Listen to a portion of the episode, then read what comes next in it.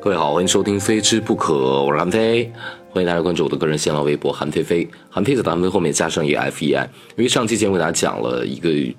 就是吃在北京，味在四川，食材在云南，有一个特别的食材叫做现鸡，呃，很多没有明白，就是这个现鸡到底跟我们吃的这个普通的鸡肉有什么样的区别，或者我们叫它。太监鸡、公公鸡，但是有这么叫也不合适，因为母鸡也可以献掉，就雌雄难辨的感觉。献鸡的“献”字，据说是纳西古语当中就是阉割的意思，嗯，但叫做献会更好听一点点，因为毕竟人为的一个手段嘛，就是把别人割掉，是吧？挺残忍的。但是一个献好像听起来要温柔很多。呃，另外呢，这这个现金它就有。不同地方，我刚查了一下，在呃，在中国已经有三千多年历史了，在全世界一百多个国家和地区，包括美国、加拿大，他们都会有这一个献鸡的工艺，但是目的都是一样的，就是把公鸡献掉之后，让它的鸡肉变得更嫩；把母鸡献掉之后，能让它肉不会又不会那么肥，然后呢，同时又具备那种韧劲儿，在嘴里弹牙的口感又会有，就具备这样的特点。呃，还有一个就是。献的方式呢，在云南当地，他们可能会通过这种小刀，然后给它献掉的这种方式。它有一套小小的工具啊，呃，还有一种据说是用中药，说用五味子啊、白胡椒给它吃，它逐渐的，它这个雄激素就变少，然后它就变成了这种献鸡。天哪，我在想着，那我们吃多了，男的吃多了白胡椒，吃吃一些五味子的话，是不是也吃着吃着吃就开始雌雄难辨了？Oh my god，好可怕！哦您正在收听的是原创美食脱口秀《非吃不可》，谁听谁变瘦，谁转谁最美。主播韩非，不是韩非子。播出时间每周一、三、五晚餐六点钟，节假日除外。用现鸡来吊的汤，做出来的一个美食是中戏的妹子非常的喜欢的，就在中南锣鼓巷那边的舒和人家。呃，这是一个。那另外要再把这献祭这个事情讲明白。还有一个就是，其实这个菜因为它历史悠久了嘛。呃，徐霞客当年在云南的时候，云南的幕府的木土司。当时就用这个献鸡作为最尊贵的客人要去吃的，呃，很多少数民族啊，原来他有特别的待客之道，包括纳西族，呃，他会给尊贵的客人，包括我去彝族在去去吃的时候，楚雄那边，他会给你给一些，比如叫干生，其实就是把干吹了之后，然后晾一晾，然后用花椒，包括一些比较浓的辛辣的调料，把它。跟它一起砸砸砸砸成那种泥状，然后其实就是吃生的，但其实你是吃不出那种比较腥的味道的。为什么？因为云南的香料味型也比较重，然后呢去掉它，但是你在内心上其实是有时候是难以接受的。那今天就给大家来详细的介绍介绍。今天说到了云南美食，我就不得不讲一些我的个人经历哈。先说一些题外话，待会儿再揭晓这个中西妹子最爱吃的汤泡饭。不是刚讲的那干生吗？那是我那一次去云南楚雄我们拍节目的时候呢，我们拍吐司宴，那当地人都是用最尊贵的这种方式来招待你。当然，请你吃东西得吃。我们那天吃的牛头宴，就真的摆了一个牛头，然后在牛脸上，我坐在吐司旁边，然后他就现场就给你把这个牛头。那个脸上的肉，然后给你片下来，竟然是晶莹剔透的啊！就是那种，然后在嘴里非常弹牙，然后撒着松针，我们是在松针上面去吃这顿饭的，这就是最高礼遇了。而且呢，人们真的会载歌载舞，会让你喝酒，就是一直喝到就是不开心喝酒，开心喝酒。你来了喝酒，你走的时候还得喝酒，愣是怎么着？本来是当天拍完节目，我是早上八点拍的，然后下午四点钟我要去赶到机场。我要晚上六点多的飞机要回北京，可是愣是我们在这种热情的招待之下没有走成，因为发现大家都喝懵了，真的摄制组一行真的被当地吐司宴给喝懵了，然后就当地那种自家酿的米酒了，我没有办法，我们只能。改签改到第二天，然后我们睡了一觉之后，就第二天头很疼，然后都还是醉的状态。那我记我不知道喝了多久，我我只记得那天都是拿壶在喝，一壶一壶的喝下去，然后第二天才才回来的。这是一个热情的方式。当然我在纳西人有，就是在云南丽江呢是纳西族比较多。那纳西族呢有自己过年的方式，那他们过年的时候呢，真的就会提一个猪头，就提了一个猪头，或提了一个整肝。他们就他们在这个杀猪的时候呢，这个取肝要取得非常的完整，不能有刀痕。因为有刀痕的话，你就不能把这个肝吹起来，因为它会漏气。然后呢，会用酒，会用一些比较重的，尤其是云南当地的这个比较浓味道的花椒，还有胡辣椒，然后涂在上面，可以很大程度上的去腥。嗯，然后就就就会会做这样的美食。给你吃，有可能你会吃不惯，就是过于地道的云南的纳西族的彝族的，包括傈僳族这种美食，可能你会吃不惯。但是这种热情的待客之道，让你会觉得非常有归属感。你会觉得少数民族就是那种亲近、那种豪放。因为我是西北人，跟我们西北人招待朋友那种热情是非常的一致的。那那一次我在丽江拍摄的时候，我就亲自去观看了献鸡，我还要去抓献鸡。我发现献鸡很雌雄难辨。但是献鸡呢，非常的容易抓到，对，因为尤其是献过的公鸡，它性情变得极其温和，而且它很沉很胖，然后我们就当时就吃这个，而且我记得我那次吃的是白切的，就是煮了之后白切的，那我内心就会做一个对比，那和广东的这白切鸡在肉质上有什么样的区别？那肉质上最大区别就是，它即便是长的岁数比较大了。但是它依然吃起来的嘴里的口感非常的嫩，而且它会比较多的这个鸡的鸡油在这个鸡的身上，然后去吃。我问过一些个研究营养的朋友，他说，呃，它这种鸡身上好像有一种叫牛黄素，据说有这么一个牛黄素。牛黄素有个什么好处？它就是可以首先增强免疫力，另外一个它抗氧化。那当然了，我们要吃抗氧化的食品的话，肯定是有助于我们人防止母衰了。另外一方面，我们的器官的活力会。会更强一点点，还有一个就是从口感和味道上的话，你会觉得鸡味特别浓，你会觉得哇，这个鸡的味道怎么这么浓？因为我们现在大多数吃到的是肉鸡，我们就这么分，比如说肉鸡、走地鸡。那走地鸡呢，它的问题就是你直接吃它的肉的话会柴，因为它很爱运动。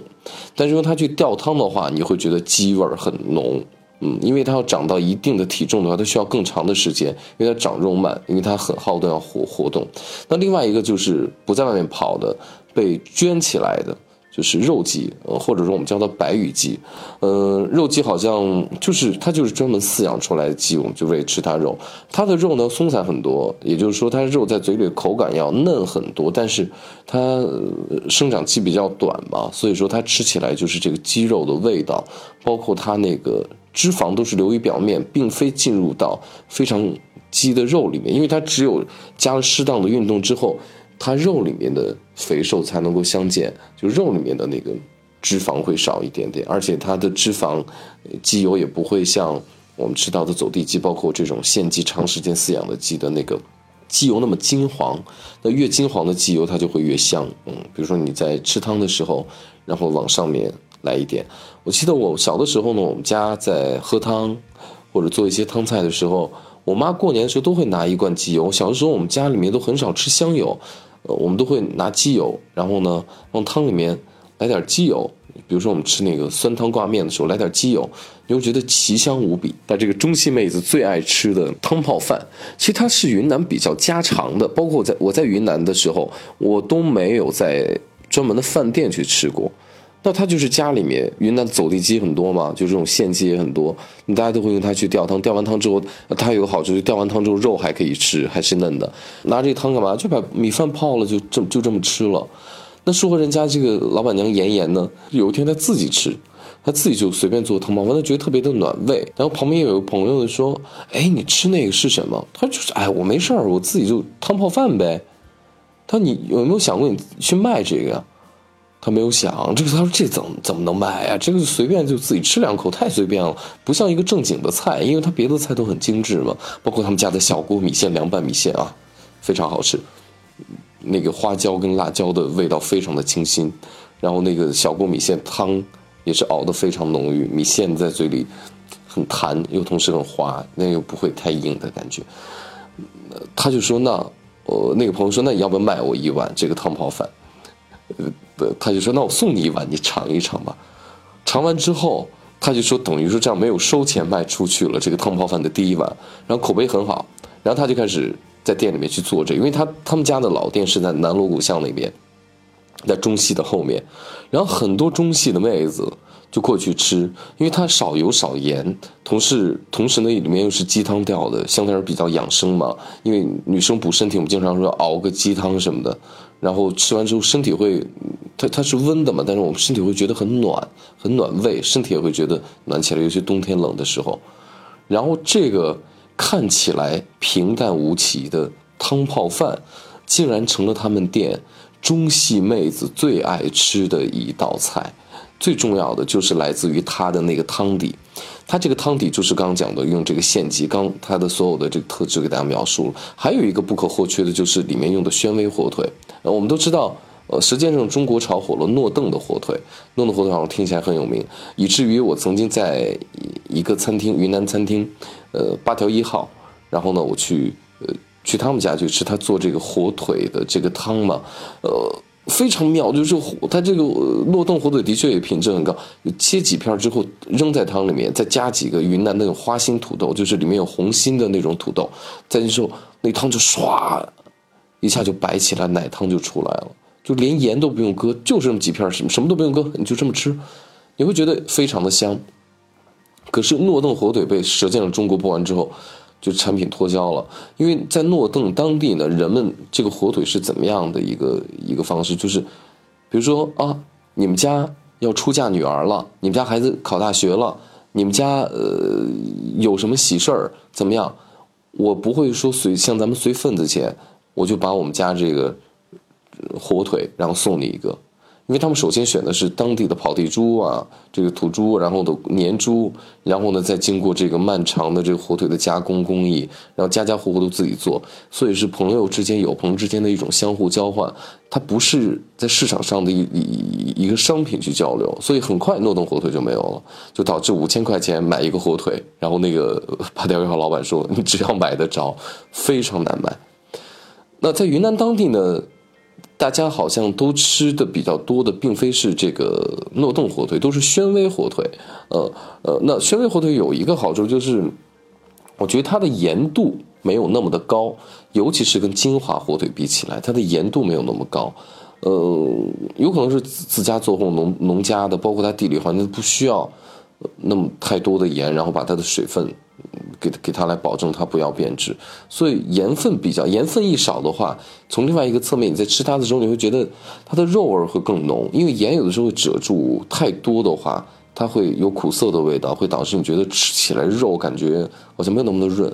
它这个汤泡饭里面就是用这个鸡肉鸡汤，然后和这个火腿进行碰撞，碰撞完之后呢，本身的肉香也融在里面了，它会有那个你直接加盐。告诉大家，就直接加盐，跟用，比如说我们用瑶柱啊，用火腿去汤里面去吊汤的这个盐的味道，真的是不一样的。因为你要用这种弄宣威的火腿，然后切几片，首先它有奶汤浓浓的那个奶汤的感觉，然后还有就是它的盐味是回甘的，它会把各种食材的味道，因为它的盐味是逐渐慢慢的释放出来的，然后它就会一点一点的去。吸收不同的，它好像是叫醒不同的食材，比如说叫醒米饭，叫醒菌类，叫醒蔬菜，说你们里面的甜味儿，你们里面的本身的鲜的味道应该出来了。食物就是这么特别，然后呢，经过给它一点时间，然后它经过漫长时间的这个发酵也好，漫长时间的这个风干也罢。它盐已经沉睡在它肉里面，然后当我们加热，它盐分逐渐出来的时候，它也在唤醒着别的新鲜的蔬菜、食材，然后你们的味道、你们的鲜味应该出来了，就好像是一个老人召集了一帮小朋友，说走，出来给你们讲故事，然后这个故事就是这碗汤泡饭，所以这个汤泡饭价钱也不贵，大概我我看好像只只有那么一大碗一大份，量非常大，二十多块钱，所以呢，下次大家要想去跟中戏妹子约会的话，那。就要首先知道他们爱吃什么，汤泡饭啊，带妹子去去约那儿，那没准儿就撩到了。好了，感谢各位收听《非吃不可》，喜欢的话可以转发给更多的朋友。总之，谁听谁变美，谁转谁变瘦。